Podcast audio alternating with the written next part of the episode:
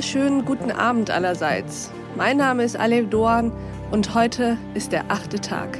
Schön, dass Sie dabei sind. Alle schrien oder lachten. Den Vorrat an Leben, den sie während der Monate angelegt hatten, da ihr Lebensflämmchen nur noch ganz niedrig brannte, gaben sie an einem Tag aus, der wie der Tag ihres Überlebens war. Am nächsten Tag würde das eigentliche Leben mit seiner Vorsicht anfangen. Im Augenblick verbanden sich die Leute sehr verschiedener Herkunft und tranken Brüderschaft. Die Gleichheit, die die Gegenwart des Todes nicht wahrhaftig verwirklicht hatte, wurde jetzt, wenigstens für ein paar Stunden, von der Freude über die Erlösung geschaffen. Das, liebe Hörerinnen und Hörer, war ein Ausschnitt aus Albert Camus Die Pest. Und über genau diese Zeilen möchte ich heute mit meinem Gast sprechen. Diese Zeilen, in denen wir die Hoffnung finden auf eine bessere Gesellschaft nach dem existenziellen Schock einer alle bedrohenden Krankheit und auch darüber, dass Camus hier ja bereits andeutet, dass der Sieg kein endgültiger ist, die Freiheit keine dauerhaft errungene. Herzlich willkommen zum achten Tag, lieber Carsten Broster. Hallo, herzlich willkommen. Herr Broster, Sie sind Senator für Kultur und Medien in Hamburg. Sie sind aber auch noch ein bisschen mehr. Stellen Sie sich doch einmal selbst in Ihren eigenen Worten vor. Sehr gerne. Also in der Tat, das ist schon der wichtigste Bestandteil meines Lebens, wenn man auf die berufliche Seite guckt, dass ich seit 2017 Senator der Behörde für Kultur und Medien hier in Hamburg sein darf. Daneben bin ich Vorsitzender des Kulturforums der Sozialdemokratie, bin davor jahrelang eigentlich in der Politik unterwegs gewesen, an unterschiedlichen Stellen, habe als Redenschreiber, als Grundsatzreferent und vieles mehr gearbeitet, wollte aber ursprünglich eigentlich mal das machen, was Sie machen, nämlich Journalist werden, habe das auch studiert, habe auch ein paar Jahre lang in der Journalistenausbildung dann noch gearbeitet und bin dann irgendwann aus der Sicht meiner damaligen Kommilitonen vom Pfad abgekommen und jetzt eben in der Politik unterwegs. Aber das macht durchaus auch viel Spaß und am Ende berühren sich die die Bereiche dann ja auch immer regelmäßig. Und Herr Broster, Sie haben ein Buch geschrieben, jetzt ganz aktuell. Das nennt sich Ausnahmezustand. Über dieses Wortspiel können wir gleich nochmal sprechen. Notwendige Debatten nach Corona. Lassen Sie uns doch bitte einmal an Ihrer Welt teilhaben, indem Sie uns von ihr erzählen. Sie haben jetzt das Wort.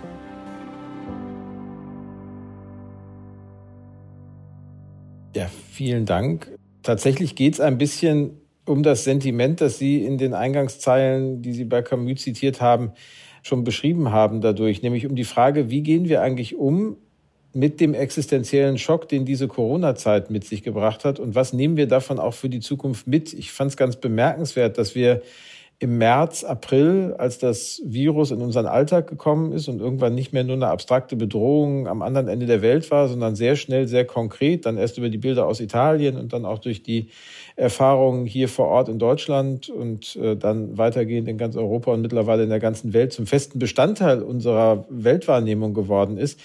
Wir am Anfang uns sehr deutlich zugetraut haben, viele, viele grundsätzliche Themen zu debattieren. Also ganz schnell ging es um die Frage, wir sind offensichtlich viel verletzlicher, als wir es angenommen haben. Was heißt das eigentlich? Was heißt das auch mit Hinblick darauf, wie wir mit dem Umstand umgehen, dass wir in den letzten Jahren so richtig begriffen haben, wie verletzlich auch der Planet ist, auf dem wir leben und wie prekär die Lebensgrundlagen sind, auf die wir alle unsere Annahmen fußen lassen?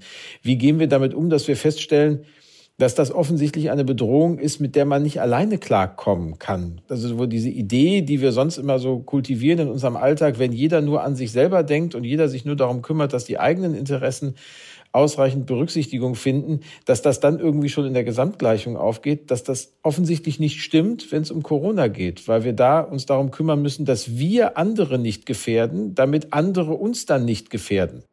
Und wir auch feststellen, dass wir zwar eine gleiche Bedrohungslage für alle Beteiligten haben, aber das ja mitnichten dazu führt, dass wir jetzt auf einmal alle über die gleichen Ressourcen oder die gleichen Reaktionsmöglichkeiten verfügen, um mit dieser Bedrohungslage umzugehen. Das heißt, ein paar Ungleichheiten werden auch umso deutlicher bewusst in dem Moment, in dem alle vor der gleichen Herausforderung stehen. Wie gehen wir damit um, dass wir offensichtlich eine Schwierigkeit haben, festzustellen, dass Wissenschaftler nicht einfach eine Wahrheit verkünden, sondern auch immer nur ein Wissen, das in dem Moment das bestgesicherte Wissen ist und morgen schon im Lichte neuer Erkenntnisse und Forschungsergebnisse ein weiterentwickeltes Wissen sein kann? Wie gehen wir damit um, dass wir feststellen mussten, wenn ich nach Hamburg gucke, wo ich jetzt lebe und arbeite, dass wir an Ostern auf einmal nicht mehr nach Schleswig-Holstein einreisen durften. Das heißt, in dem Moment, in dem wir eine globale Bedrohung haben, aber trotzdem so einen Rückbezug auf die sehr regionalen Strukturen da ist und man irgendwie statt dann global zusammenzuarbeiten, irgendwie auch von Europa nichts hört, von den internationalen Organisationen nur sehr wenig gehört hat am Anfang. Also alles Dinge, die wir nicht so genau einsortiert bekommen haben. Oder auch die Frage, wie gehe ich damit um künftig, dass die These, dass der Staat ja offensichtlich an seine Grenzen gekommen sei und gar nicht so viel regulativ machen könnte, auch nicht stimmt, wenn man sich genauer anguckt, was der Staat alles zu leisten und zu entscheiden imstande gewesen ist, seitdem dieses Virus in unsere Welt gekommen ist. Alles das sind, glaube ich, sehr, sehr grundlegende Fragen, die uns das Virus gestellt hat. Nichts davon ist ehrlicherweise neu. Alles das haben wir auch vorher schon diskutiert, aber es ist wie so ein Brennglas nochmal fokussiert worden. Und ich habe die große Hoffnung nach wie vor, dass wir die Lehren in diesen Dimensionen nicht an der Stelle wieder vergessen, wenn wir in so eine Form von neu normalem Alltag zurückkehren, sondern dass wir tatsächlich uns ein paar der grundsätzlichen Debatten, die wir uns zugetraut haben im Frühjahr, auch nach wie vor zutrauen und die jetzt nicht verdaddeln in so einer Melange aus beleidigt sein darüber, dass das Virus doch nicht so schnell vorbei ist, nöligem sich darüber beschweren, dass die Einschränkungen noch ein bisschen lange anhalten und natürlich auch berechtigter Sorge darüber, dass es ganz offensichtlich noch eine lange Zeit dauern wird, bis wir gesichert mit diesem Virus umgehen können. Das ist richtig und damit müssen wir auch umgehen. Aber alle diese grundsätzlichen Fragen bleiben auf der Agenda und die festzuhalten und die Perspektiven, die sich daraus ergeben, mal in einem Essay zusammenzustellen. Das war letztlich der Impuls, dieses Buch zu schreiben, weil ich glaube tatsächlich die Frage, ist das eine Ausnahme, in der wir uns da bewegen oder wird dieser Situation, in der wir jetzt sind, zu einem neuen Zustand oder wie sieht der neue Zustand nach dieser Ausnahme aus, ist etwas, das liegt am Ende an uns. Und wir haben alle Chancen, Lehren aus dieser Krise zu ziehen und gestärkter daraus hervorzugehen, auch wenn das, um den großen Hamburger zu zitieren, momentan eine große Scheiße ist, die mit viel Sterben, viel Leid und sozusagen viel Sorge bei vielen Menschen verbunden ist. Wir können trotzdem gesellschaftlich daraus lernen. Und ich finde, das müssen wir auch tun, um dann zumindest das Beste aus dieser schlimmen Situation noch herausholen zu können. Vielen Dank, Herr Broster, für diesen einleitenden Impuls. Camus weist ja in seinem Roman den Sie bei sich auch zitieren, darauf hin, dass der Sieg über die Epidemie kein endgültiger ist. Geht es Ihnen eigentlich auch so, wenn Sie über das Ende von Corona nachdenken? Wird es überhaupt wirklich ein echtes Ende von Corona geben? Also ich glaube, es wird eine Situation geben, an der wir eine medizinische Behandelbarkeit dieses konkreten Virus haben werden. Und das, was wir mittlerweile aus der Forschung hören, mit Blick auf die Frage Impfstoffentwicklung, Medikamente, lässt mich da auch zuversichtlich sein, dass das im Laufe des nächsten Jahres zu einer deutlichen Verbesserung führen wird. Aber Sie haben recht, die Pest endet nicht mit dem von Ihnen beschriebenen Fest, sondern endet sozusagen dadurch, dass der Autor dann aufzoomt der Arzt, an dessen Geschichte entlang der Roman das Schicksal vieler Menschen erzählt, steht dann, guckt das aus der Ferne sich an und dann kommt dieser Satz. Während Rieu den Freudenschreien lauschte, die aus der Stadt empordrangen, erinnerte er sich daran, dass dieses Glück ständig bedroht war. Denn er wusste, dass der Pestbacillus niemals ausstirbt oder verschwindet – sondern jahrzehntelang in den Möbeln oder der Wäsche schlummern kann, dass er in den Zimmern, den Kellern, den Koffern, den Taschentüchern und den Bündeln alter Papiere geduldig wartet, und dass vielleicht der Tag kommen wird, an dem die Pest zum Unglück und zur Belehrung der Menschen ihre Ratten wecken und erneut aussenden wird, damit sie in einer glücklichen Stadt sterben.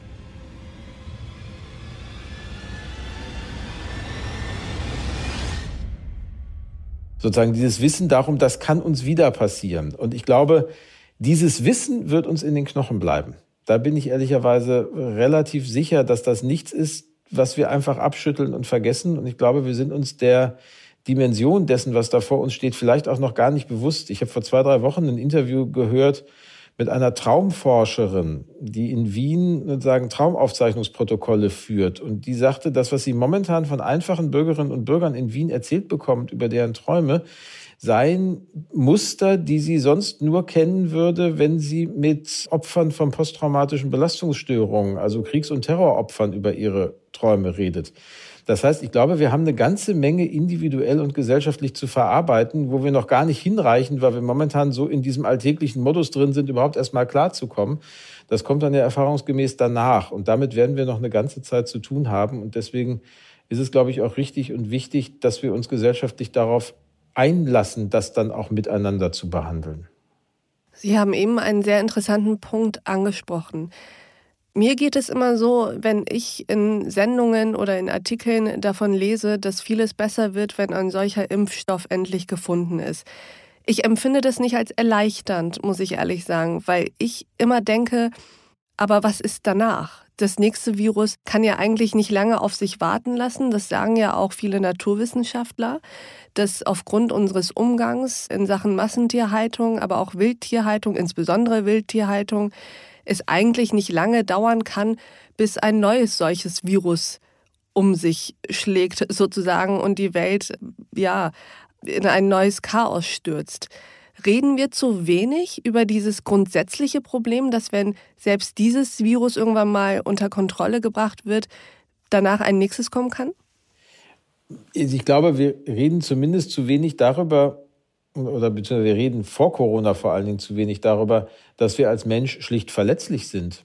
Also wir sind ja durch die Gegend gestapft, so als ob wir die unangreifbare Krone der Schöpfung seien. Also wir haben uns ja unsere eigene Erzählung da viel zu sehr geglaubt, obwohl die Signale ja vorher schon da waren. Also der Umstand, dass wir unsere die Ressourcen unseres Lebens vorher zerstören und wir insofern auch nicht plausibel erklären können, wie man in manchen Bereichen der Welt in 50 Jahren noch leben kann, haben wir ja auch geschafft mit so einer Form von Distanzierung und Ignoranz an die, an die Seite zu schieben, bis uns dann die Fridays for Future Bewegung mal aufgerüttelt hat und uns gezeigt hat, da gibt es ein paar Themen, um die muss man sich jetzt doch etwas unmittelbarer kümmern. Und dann, als diese Emotion dazu kam und auch dieser Generationenkonflikt, damit reinkam, waren wir gesellschaftlich erst so richtig bereit, uns damit auseinanderzusetzen, obwohl es vorher viele Fachleute gab, die dazu viel erzählt haben, auch viele Entscheidungen gegeben hat, auch ein Pariser Klimaabkommen ja da war, aber offensichtlich war die Dringlichkeit nicht so tief in uns drin. Und das haben wir jetzt nochmal potenziert an der Stelle, wenn man so will, dadurch, dass wir festgestellt haben, okay, es kann Situationen geben, in denen wir alle unmittelbar direkt betroffen und gefährdet sind. Und wann das das nächste Mal passiert, wissen wir ja alle miteinander nicht. Also so in der Menschheitsgeschichte haben wir es immer so alle 100 Jahre gehabt. Die spanische Grippe war irgendwie, glaube ich, in den 20er Jahren des 20. Jahrhunderts und jetzt kommt 100 Jahre später Corona. Es gibt viele, die uns sagen, das wird mehr werden, weil ihr so tief eindringt in die Ökosysteme, dass ihr diese Viren früher an den Menschen heranholt in der Art und Weise, wie ihr Ressourcen verbraucht. Und ich glaube, das wird sehr wohl eine Diskussion sein, die zu führen sein wird. Wie gehen wir auch achtsamer mit den Umständen unseres Lebens um und wie erkennen wir, dass wir eben nicht etwas sind, was die Lebensbedingungen des Planeten eigenständig und alleine prägt, sondern wir sind Teil von Lebensbedingungen, auf die wir wiederum angewiesen sind, um zu überleben und die uns aber auch nur begrenzt zur Verfügung stehen. Lassen Sie uns ein wenig über die Kulturszene sprechen. Wir möchten uns ja darum kümmern, dass dieser Corona-Schock unsere Kunst- und Kulturszene nicht beschädigt, nicht nachhaltig beschädigt. Vor diesem Hintergrund mussten wirklich alle Konzerte verboten werden, Herr Broster, mussten alle Galerien geschlossen, alle Vorlesungen jetzt in diesem Monat zumindest abgesagt werden. Naja, die Situation ist ja dass sie sich fragen müssen, wie ist ein Leben mit dem Virus unter den aktuellen Bedingungen möglich? Wir haben die Behandelbarkeit des Virus noch nicht. Wir haben uns eigentlich über den Sommer auf den Weg gemacht zu sagen, wir finden Mechanismen und Möglichkeiten, auch kulturelles Leben, gesellschaftliches Leben unter den Bedingungen der Pandemie zu ermöglichen. Und das ist auch gut möglich und gut machbar, solange wir nicht die Kontrolle über die Nachverfolgbarkeit der Neuinfektionen verlieren. Und da mussten wir in den letzten Wochen feststellen, sind wir an einem Punkt gekommen, an dem dieser letzte Teil der Gleichung nicht mehr stimmte, sondern das Infektionsgeschehen ist immer diffuser geworden. Die Menschen, die man befragt hat, konnten nicht mehr sagen, wo sie es herhaben. Sie konnten auch nicht mehr genau sagen, wen sie noch alles getroffen haben. Und an der Stelle gab es dann eine Situation, wo wir generell sagen mussten, wir müssen die Frequenz der Bewegung in Öffentlichkeit und das Miteinander in Kontakt treten deutlich reduzieren. Und das ist dann das, was eine, finde ich, in sich sehr deutliche und sehr klare Logik hat, die ich auch gut nachvollziehen kann, dass wir sagen, wir müssen davon jetzt runter. Wir müssen, wenn wir mit dem Virus leben wollen, bis wir es medizinisch behandeln können, in einem Bereich von Neuinfektionszahlen zu bleiben, mit denen wir noch gesellschaftlich umgehen können und nicht dazu führen, dass uns die Intensivstationen am einen Ende volllaufen und wir am anderen Ende gar nicht mehr wissen, wo ich der Krankheit in meinem Alltag noch begegne und nicht begegne. Und so ist dieser November jetzt zu verstehen als ein sagen, sehr deutliches, sehr hartes auf die Bremse treten in der Hoffnung, dass wir da wieder hinkommen, weil das Blöde ist, dass dieses Virus nun mal all die Bereiche und Aspekte, die so unmittelbar zu unserem Leben dazugehören und die uns ausmachen in so einer offenen Gesellschaft, so sehr mag, weil die seine eigene Verbreitung erleichtern. Das heißt, wir treffen Entscheidungen, die fühlen sich unglaublich falsch an, sind aber am Ende doch richtig weil sie die einzige effektive Möglichkeit momentan sind, wieder in eine Infektionsdynamik hineinzukommen, die wir beherrschen können und nicht die Kontrolle über das verlieren, was öffentliche Gesundheitsbedingungen angeht. Dass diesen Maßnahmen im November eine Logik innewohnt, die nachvollziehbar ist, das kann ich verstehen, da gehe ich auch mit. Die Frage ist aber, was macht das mit uns Menschen? Ist es nicht das menschliche Worst-Case-Szenario? Wir brauchen ja gerade in diesem dunklen Monat, in Zeiten dieser Unsicherheit, Orte und Möglichkeiten zum gemeinsamen Diskurs. Ich würde auch gerne Sie an dieser Stelle zitieren und sagen, zum anarchischen Spekulieren und umgehemmten Spielen. Wie bringen wir das jetzt zusammen mit den Corona-Auflagen? Müssen wir jetzt einfach den November aushalten und Dezember geht's weiter? Und auch das ist ja nicht klar. Was ist denn, wenn es nicht nur im November so bleibt, sondern auch im Dezember? Irgendwann müssen wir uns ja auch überlegen, wie wir dann damit umgehen. Also erstmal weiß ich nicht, ob der menschliche Worst Case der Verzicht auf Diskurs ist. Ich glaube, der menschliche Worst Case sind Krankheit und Tod. Aber Sie haben natürlich dahinterliegend völlig recht dass eine offene Gesellschaft ohne kulturelle und gesellschaftliche Öffentlichkeit nicht denkbar ist, ohne dass sich begegnen und ohne das Miteinander die Vielfalt verhandeln und das gemeinsame Vereinbaren davon, wie wir eigentlich miteinander leben wollen. Deswegen sind das schon sehr, sehr weitreichende schmerzhafte und sicherlich auch hochbegründungsnotwendige Entscheidungen, die da politisch getroffen worden sind und definitiv Dinge, die keinen Tag länger dauern dürfen als unbedingt notwendig, um das zu erreichen, was Ihnen als Ziel unterlegt worden ist. Und ich versuche mir immer im Blick auf das, was Sie gefragt haben, vorzustellen, wie wäre das eigentlich, wenn uns Corona vor 40 Jahren erwischt hätte? So in Zeiten vor den Möglichkeiten digitaler Kommunikation. Da hätte ich vielleicht noch ein Telefon gehabt, mit dem man dann irgendwie telefonieren kann. Aber all die Möglichkeiten, jetzt trotzdem relativ unaufwendig auch Kulturproduktion zu ermöglichen, die man dann wenigstens digital wahrnehmen kann, auch Menschen zusammenzubringen, Sitzungen stattfinden zu lassen, mit 20 Leuten mich in einem Zoom-Meeting zu treffen und drei Stunden zu diskutieren. Diese Optionen haben wir ja alle. Das heißt, wir sind bei weitem nicht mehr so eingeschränkt aufgrund der technologischen Möglichkeiten, wie wir es gewesen wären, wenn uns das Ganze vor einem halben Jahrhundert erreicht hätte. Gleichwohl stellen wir alle miteinander fest, was uns fehlt. Und ich fand, das war ganz bemerkenswert über den Sommer, als das kulturelle Leben wieder angefangen hat, als Konzerte wieder stattfanden, als Theater wieder geöffnet haben, wie wir alle gemerkt haben, was für ein kategorialer Unterschied das ist, ob ich mit Menschen gemeinsam in einem Raum sitze und erlebe, wie Menschen auf der Bühne etwas aufführen oder ob ich nur zu Hause vor einem Stream sitze, mir vorstellen kann, dass das vielleicht 20 andere sich auch noch gerade angucken, aber da so viel Distanz, so viel Abstand, so viel Entsinnlichung dieses Vorgangs stattgefunden hat, dass das eben doch was völlig anderes ist. Und ich hoffe eher jetzt, das ist das, was mir als Zuversicht bleibt, dass wir die Lehre daraus mitnehmen, die Lehre daraus und darüber, wie wertvoll und wichtig uns dieses Miteinandersein ist dass wir auch damit ein bisschen sorgfältiger umgehen, als wir das in der Zeit vor der Krise gemacht haben. Und ich hoffe, dass wir das mitnehmen in so einer Wolte, dialektisch dann auch in die Frage, wie gestalten wir eigentlich künftig unser kulturelles Leben und welchen Wert messen wir ihm in unserem Alltag dann noch zu. Ich danke Ihnen, Herr Broster, dass Sie heute im achten Tag bei uns waren und gemeinsam in Deutschlands Zukunft geblickt haben. Vielen Dank. Ich danke Ihnen, Frau Duan. Rieu wartete die Veröffentlichungen der allgemeinen Statistik ab. Sie offenbarte einen Rückgang der Krankheit. Eine große, uneingestandene Hoffnung regte sich. Die Statistik war gefallen. In den ersten Januartagen brach eine ungewöhnlich lang dauernde Kältewelle herein und schien die Stadt in Kristall einzuhüllen. Nie war der Himmel so blau gewesen. Die eigentliche Herrschaft der Pest war zu Ende, als die Bevölkerung wieder Hoffnung hegte.